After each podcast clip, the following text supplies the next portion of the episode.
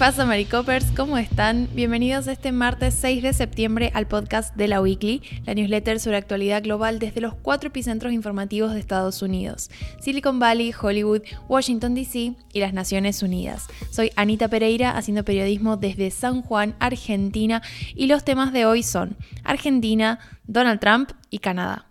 Bueno, la columna de hoy es un tema que se veía venir desde el jueves a la noche, específicamente cuando pasó el hecho que conmocionó al país y conmocionó al mundo, porque bueno, luego se ha hecho eco de esta noticia en toda Latinoamérica, en Europa, en Estados Unidos también, fue el atentado, el intento de magnicidio contra la vicepresidenta argentina Cristina Fernández de Kirchner. Esto pasó el jueves a la noche cuando ella volvía a su residencia en Recoleta, en el barrio de Recoleta, en Buenos Aires había una, eh, una, multitud de militantes esperándola, entre los que se encontraba este atacante que se logró mezclar y se acercó lo suficiente a la vicepresidenta como para gatillar un arma cargada a centímetros de su cara dos veces. Ahora, ¿por qué hablamos de intento de magnicidio y no directamente magnicidio? Bueno, porque por una de estas cuestiones de la vida, el arma tenía cargadas cinco balas, pero no había ninguna en la recámara al momento de apuntar. Entonces, lo que se ve en los videos del momento y demás es como el atacante hace el gesto de gatillar, o sea, gatilla dos veces el arma, pero el disparo no sale. Y luego es reducido y bueno, eh, digamos, controlado, ¿no? Por primero los militantes que estaban ahí en, las, en el momento y luego finalmente los efectivos policiales que se acercan y lo reducen, lo detienen, lo llevan a la comisaría y lo mismo hacen, bueno, incautan el arma y empieza todo el proceso de investigación. Este atacante, luego de ser detenido eh, por los efectivos policiales, fue identificado como Fernando André Zabag Montiel, de 35 años, de origen brasileño y nacionalizado argentino. Él llevaba varios años viviendo acá en el país y con su, con su ciudadanía, ¿no? Em, y bueno, según la información que recuperaron los periodistas a través de sus redes sociales y algunas entrevistas que él había hecho en móviles periodísticos, bueno, lo que se, se, sabe de él, digamos, es que es una persona que era abiertamente opositora a Cristina Fernández, así como a la administración actual argentina, que es, el, digamos, de ideología peronista. Entonces, bueno, él había manifestado como su desacuerdo con varias decisiones que había tomado el gobierno y estaba como abiertamente en contra. Y además luego surgieron otras cuestiones más relacionadas con su personalidad que tenía que ver, bueno, por ejemplo, em, en una de las fotos se ve que tiene un tatuaje en el, codo, que es un tatuaje de un sol negro, una simbología asociada al nazismo y de hecho como a una especie de de grupo dentro del nazismo, muy extremista, muy radical. Entonces, eh, bueno, evidentemente tenía una personalidad muy específica y la investigación en estos días ha avanzado lo suficiente como para recabar la suficiente cantidad de pruebas en su contra. Quiero decir, además de todos los testigos que estaban ahí presentes, porque había un buen número de militantes y de partidarios afines a la vicepresidenta y a su partido, Em, estos militantes estaban con sus teléfonos celulares porque justo estaba llegando la vicepresidenta, entonces hay muchos que empezaron a grabar para grabarla a ella y bueno, saludarla además. Y bueno, sin querer esas grabaciones luego terminaron registrando el momento exacto en el que el atacante saca la pistola e intenta dispararle a la vicepresidenta. Una de estas pruebas que refuerza la culpabilidad de Sabag en, este atentado es el hecho de que en estos videos se ve como la persona que le dispara a la vicepresidenta tiene un tatuaje en la mano que luego se ha identificado en Sabag, es decir, tiene como el mismo tatuaje, ¿no? Y además muestras de ADN en el arma. Los últimos avances de la investigación tienen que ver con su novia, su pareja, que es Brenda Uliarte. Ella declaró que no había tenido contacto con Sabag los días previos al hecho, pero luego se recuperaron videos e imágenes de las cámaras de vigilancia de la ciudad que la muestran alejándose de la zona cercana al ataque, es decir, de la zona aledaña a la residencia de la vicepresidenta, luego de que los manifestantes y la policía redujeran a eh, su pareja, a Sabag, eh, que bueno, había tratado de, cometer este magnicidio. Y Uliarte también por información recabada por los periodistas en redes sociales y demás, también tenía una postura muy anti-gobierno, anti... Em, la vicepresidenta, ¿no? Que bueno, era algo que compartía con su pareja, quien es finalmente la persona que ejecuta este hecho. Lo que se está investigando ahora es qué tanta participación y qué tanta complicidad hubo por parte de ella. Ahora bien, ¿cómo llegamos a este momento? Si ustedes nos leyeron la semana pasada, yo hice un pequeño titular hablando sobre la conmoción que había en torno a Cristina Fernández de Kirchner a raíz de la causa de vialidad. Esta causa es un poco lo que ha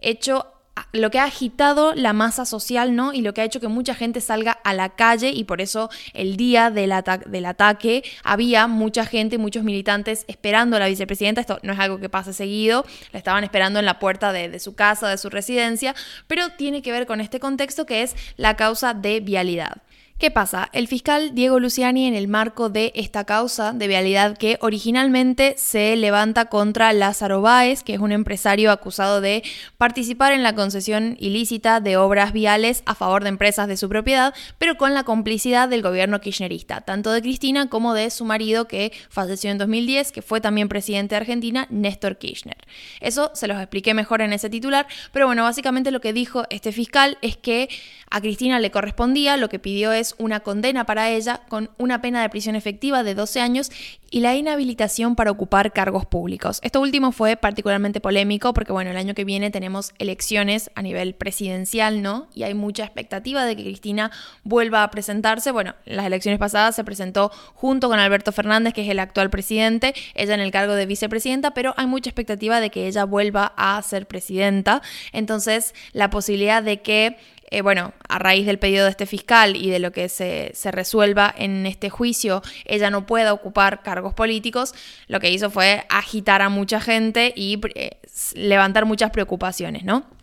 Acá es cuando les, les digo que eh, a nivel social se agitó mucho y la situación política hizo que hubieran muchas tensiones, eh, digamos, a nivel eh, de la gente en Argentina y es lo que desató un poco esta costumbre de marchar cerca de la residencia de la vicepresidenta. Primero fue una marcha anti Cristina de opositores que, bueno, fueron a manifestarse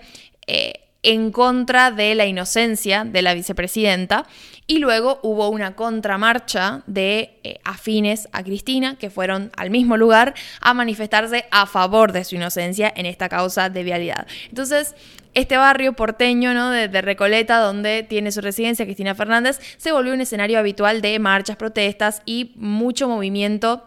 de gente. De hecho, los días anteriores al ataque de este hombre, de Sabag, ella había pedido un, un pequeño refuerzo en la seguridad porque el clima estaba muy tenso y más allá de los militantes que iban a defenderla, que bueno, se entiende que estaban de su parte, ¿no? También había mucha gente en contra de ella y con mucho, con mucho sentimiento de odio, ¿no? Que bueno, ya vamos a hablar de eso un poco más adelante, pero que iban a marchar a la puerta de su casa, entonces era un entorno bastante inseguro. Ese es el contexto de la multitud que esperaba a Cristina cuando ella, eh, bueno, nada, llega a su casa y pasa esto de, del ataque. De hecho, la razón por la que hay tantos videos sobre ese momento es porque muchos de ellos proceden de los celulares de los mismos militantes que estaban grabando cuando ella llegaba, si la saludaban, eh, le pedían un autógrafo o que le firmara una copia del libro que haya escrito, etc. Em, y bueno, quedó registrado sin querer el momento en el que el atacante saca el arma y le intenta disparar. Además, en estos videos también se ve cómo son los propios militantes los primeros en tratar de reducir a esta persona, a Sabag, em, que bueno, luego de que hace el intento fallido de disparar y la gente se da cuenta de lo que está intentando hacer, se ve cómo lo, lo, alejan de la vicepresidenta, lo reducen y después recién vemos llegar a los efectivos policiales a la escena. O sea que, digamos, la primera reacción fue incluso de los propios militantes que estaban ahí presentes y que se dieron cuenta de lo que este hombre estaba intentando hacer. A todo esto, Cristina declaró que ella nunca se dio cuenta de lo que estaba pasando y en el video se ve cómo ella se agacha, porque es que, claro, había tanta gente en el momento, ¿no? Que lo que pasó fue que alguien al parecer le dio un libro para que lo firmara y ese libro se cae al piso, entonces se ve como el atacante saca el arma y gatilla a centímetros de la cara de Cristina y ella justo se agacha. Y lo que en un, primer, en un primer momento pareció que ella se agachaba por reflejo al arma, en realidad fue porque se agachó a recoger este libro que se había caído, pero en ningún momento ella se dio cuenta, entonces en esto que ella se agacha y el resto de, de gente ahí al lado se da cuenta de lo que está haciendo este hombre, lo reduce lo apartan, llega eh, seguridad, la tratan de alejar a ella. E, ella como que permaneció muy ajena a todo esto y probablemente haya entendido mejor lo que ha pasado. Incluso la gente de seguridad que estaba con ella, yo creo que no dimensionó en ese momento exacto lo que estaba pasando. Pero bueno, luego habrá ella reconstruido. Pero el hecho es que mientras pasó, estuvo bastante ajena a todo lo que estaba pasando por la cantidad de gente que había, el tumulto. Y es como que en toda esa confusión, bueno, fue que tuvo la oportunidad del atacante para acercarse tanto a ella y bueno, y estar como tan cerca de lograr su cometido. ¿Qué pasó después? Bueno, una vez que se empezaron a difundir estos videos, eh, bueno, los lógicamente primero en redes sociales, pero muy rápidamente llegó a los medios y se empezó a hacer cobertura mediática del tema empezamos a ver las respuestas de los distintos dirigentes políticos, tanto del partido oficialista, que es el partido de Cristina, la coalición de Cristina, como de los eh, opositores y los principales referentes de la oposición. Que acá hay algo muy interesante para analizar, no lo quise poner en escrito para no hacerlo tan largo, pero se los comento rápidamente, y es el hecho de que, bueno, obviamente todos los referentes aliados a Cristina se manifestaron en contra, pero en la oposición hubo una gran diferencia entre los candidatos opositores que, y, los candidatos y, los funcionarios opositores, por ejemplo, eh, Horacio Rodríguez Larreta, que es el actual jefe de gobierno, es un cargo muy similar a la gubernatura de la ciudad autónoma de Buenos Aires, que es la capital, y es donde pasa todo esto. Bueno, Larreta fue el primero en, uno de los primeros en salir a eh, repudiar este acto de violencia, pero la reta está dentro del PRO, que es la, coalición opositora, ¿no? Y eh, la presidenta del PRO, que es Patricia Bullrich, ella en redes sociales no se expresó en repudio al ataque. Lo que hizo después del comunicado del presidente, que ahora voy a explicar un poco mejor qué fue lo que dijo, fue decir que era un acto de violencia individual y que como que se estaba, o sea, como que se estaba aprovechando políticamente este acto de violencia individual que habían tenido contra la presidenta. Una postura muy crítica y de hecho,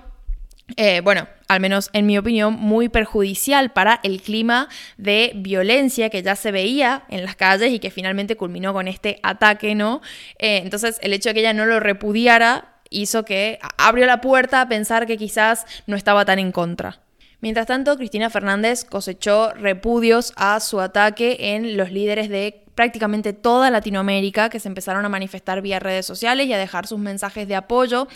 La única, el único faltante fue Jair Bolsonaro, que es el actual presidente de Brasil, Bolsonaro en varias oportunidades se ha manifestado en contra de la administración peronista, del gobierno, bueno, de Cristina, pero también de su partido, su ideología, que es una ideología muy afín y que en su momento estuvo muy relacionada y bueno, sigue estando teniendo un estrecho vínculo con la figura de Lula da Silva, que como sabemos es el principal oponente de Bolsonaro en las elecciones presidenciales que están próximas a darse en Brasil. Lula da Silva sí que condenó el ataque y bueno, tiene como muchas similitudes ideológicas con Cristina y con el gobierno de los Kirchner con la ideología peronista. Entonces, eh, bueno, un poco quizás este silencio de Bolsonaro tuvo que ver con eso, lo cual es una lástima porque no deja de ser un ataque a mm, la vicepresidenta. De hecho, recordemos que a Bolsonaro también le pasó, le pasó en calidad de candidato, no eh, de presidente, pero bueno, también tuvo una situación similar. Pero en el resto de los países de Latinoamérica sí que sus presidentes, sus jefes de gobierno, jefas de gobierno se manifestaron en contra de lo que había pasado, hubo mucho eco internacional. Y ahora ya cierro contándoles un poco qué fue lo que dijo el presidente, que habló unas tres horas después del ataque en cadena nacional, porque él básicamente lo que hizo fue declarar feriado nacional el día siguiente, el día viernes 2 de septiembre en Argentina fue feriado. Y fue un feriado destinado a que los argentinos y las argentinas de alguna forma mm, dijo, eh, para que en paz y armonía el pueblo pueda expresarse en defensa de la vida. Esto fue una convocatoria un poco tácita que luego el Frente de Todos, que es la coalición que contiene los partidos afines a el gobierno actual, la hizo efectiva básicamente convocando marchas en todo el país en defensa de la democracia y en solidaridad con la vicepresidenta. Estas marchas, como les digo, tuvieron lugar en las principales ciudades de todas las provincias, creo, eh, fueron particularmente multitudinarias en Buenos Aires, que tiene una densidad poblacional alta. Yo estuve acá en la marcha de, que hubo en San Juan y lo que pasó en San Juan pasó en, básicamente todas las otras marchas em, y fue una ausencia importante de la oposición, que pese a que hubieron figuras de la oposición destacadas que repudiaron el atentado vía redes sociales, vía comunicados y demás, no se hicieron partícipes de las marchas y, la, y calificaron a este mm, feriado como un feriado militante, ¿no? como un aprovechamiento de lo que le había pasado a Cristina con fines políticos. Y esto nos lleva un poco a el clima social que hubo con toda la cuestión del atentado, algo que a mí en lo personal como politólogo, como estudiante de, ciencias políticas y como estudiante de, periodismo me preocupó mucho. Bueno, la cobertura de, periodística en Argentina se enfocó mucho en los mensajes de odio que se alientan desde los medios de comunicación, pero también es muy chocante y muy impresionante ver la violencia que hay en la gente y que la gente no, o sea, y la forma en la que mucha gente no hace una autocrítica de esos niveles de violencia que se mantienen al hablar de ciertos políticos o de ciertas ideologías. Argentina actualmente, em, bueno, es como la podemos dividir en dos, ¿no? Está eh, afines a Cristina, afines al peronismo y anti-kirchneristas, anti-peronistas. Entonces, ese cisma, esa grieta, hace que no solamente sea sumamente difícil construir un país, un proyecto conjunto, sino que también cuando son discursos que desde los medios se alientan hacia emociones como el odio, ¿no? Y esta, esta cuestión enseguecida de no, no pensar al otro como una persona, sino como un enemigo, esta dinámica de son ellos o nosotros, hace que, bueno, los, índices de, de violencia en la gente tiendan a aumentar y luego terminen en cuestiones como las que vimos el jueves a la noche. Entonces, mediáticamente hubo una, una crítica importante sobre esto, sobre todo de los medios que son más tolerantes con el peronismo. Hay otros medios abiertamente opositores que no lo trataron así y de hecho eh, una de las cuestiones que fue más eh, fuerte y que también fue muy criticada vía redes sociales fue el hecho de que dos de los principales diarios de Argentina que son opositores a el kirchnerismo y al peronismo bueno, sacaron notas para explicar un poco lo que había pasado y para explicar por qué el arma no había funcionado y sacaron una especie de guía paso a paso, un instructivo de cómo cargar correctamente un arma y cómo eh, hacerla funcionar, ¿no? E, esto así tal cual, como guía eh, o paso a paso para cargar correctamente un arma, con gráficos, con dibujos, que a mí en lo personal me parece información sumamente peligrosa dado el contexto y que aparte da un mensaje desde estos medios como un poco, bueno, eh, o sea, sabiendo el tipo de lector que tienen y, el, el, lugar que ocupan en el espectro político, bueno, es eh, información muy delicada. Ya me dirán ustedes si comparten esta, opinión, si no, es una opinión, pero también vi mucho eco en redes sociales, mucha gente opinando de la misma manera porque fue muy muy fuerte ver eso eh, en una nota al otro día, es decir, el viernes, luego que la noche anterior habíamos tenido un atentado contra la vicepresidenta de la Nación. La jornada del viernes, si yo tuviera que definirla o caracterizarla en una palabra, diría que fue sumamente desesperanzadora porque de alguna forma puso en evidencia cuestiones que en realidad se vienen dando en el país hace un montón, la grieta de la que tanto se habla acá, esta, esta división irreconciliable entre una postura y la otra, no es nada nuevo, pero fue, a mí en lo personal me, resultó muy doloroso ver cómo eh, desde la oposición, ¿no? Y desde toda la gente que no comparte en general la ideología o la bueno, todas las acusaciones, lógicamente, de, corrupción y demás que tiene el gobierno de Cristina, el gobierno peronista. Es como, hay muchas cuestiones ahí que influyen, pero digo, cómo esta opinión eh, de repente se convirtió en algo que desacredita cualquier cosa que provenga de ese lado. Entonces, de repente había muchísima gente y muchísima gente, mucha más de la que yo me hubiera esperado, muy dispuesta a pensar que era, estaba todo armado y a no preocuparse, digamos, a no, a no dejar que la situación le generara una preocupación porque era obvio que era como un circo, que era actuado y que es, forma parte de las estrategias de los peronistas para, bueno, que le tengan lástima a Cristina y hacer que la gente la vote en las elecciones. Que no digo que no sea válido tener esas dudas y esas desconfianzas, porque también es cierto que eh, la historia de nuestro país se basa en muchas decepciones a, nivel de políticos, ¿no? Muchísima, mucha corrupción, mucho robo. Es como, entiendo que forma parte de, de la memoria colectiva y de las heridas colectivas que tenemos en torno a la política y a la dirigencia que hemos tenido los últimos años en el país, pero sí me parece muy fuerte que haya sido la primera respuesta de mucha gente ante una cuestión como la que se vivió el jueves la noche. Entonces, a mí como politóloga lo que me quedó dando vueltas en la cabeza es la gran pregunta de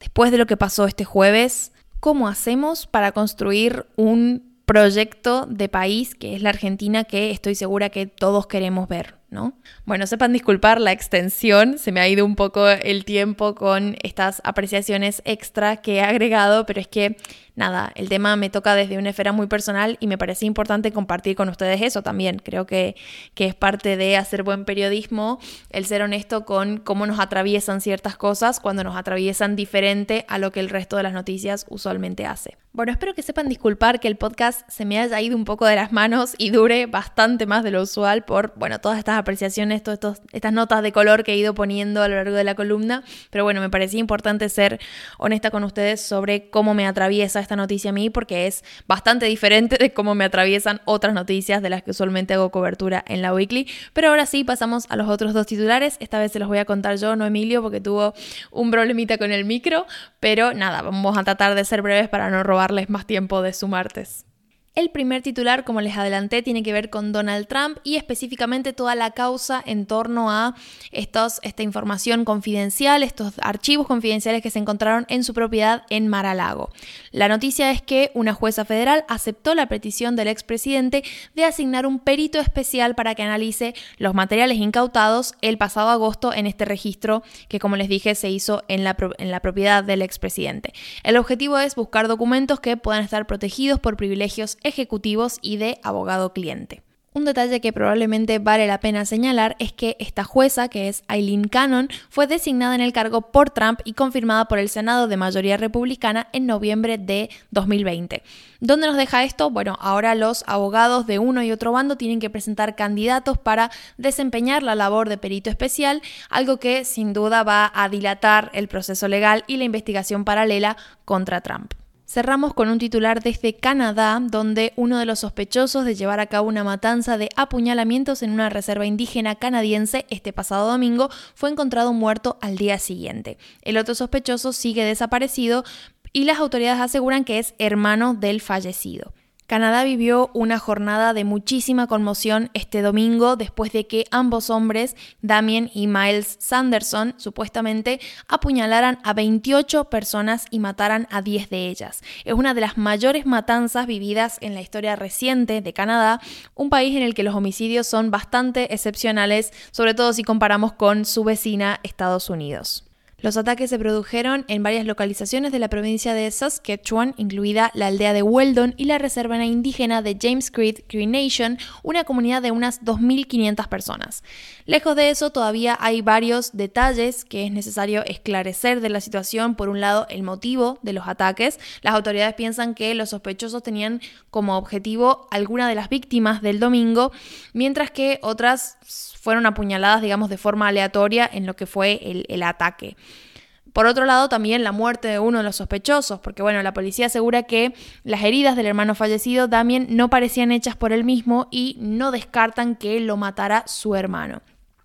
por ahora las autoridades están buscando a Miles, que supuestamente sería hermano del fallecido Damien y que bueno, tiene un largo historial criminal. De hecho, ya había una orden de detención contra él desde mayo porque había dejado de ir a las citas obligatorias a las que tenía que asistir como parte de una condena federal previa. Seguiremos atentos desde la Weekly a la evolución de estas tres investigaciones. Sin querer, se nos ha armado una newsletter con ese factor en común. Y bueno, ya con esto me despido. Espero que tengan un excelente martes y nos escuchamos mañana en la edición de la Weekly Electoral. Adiós.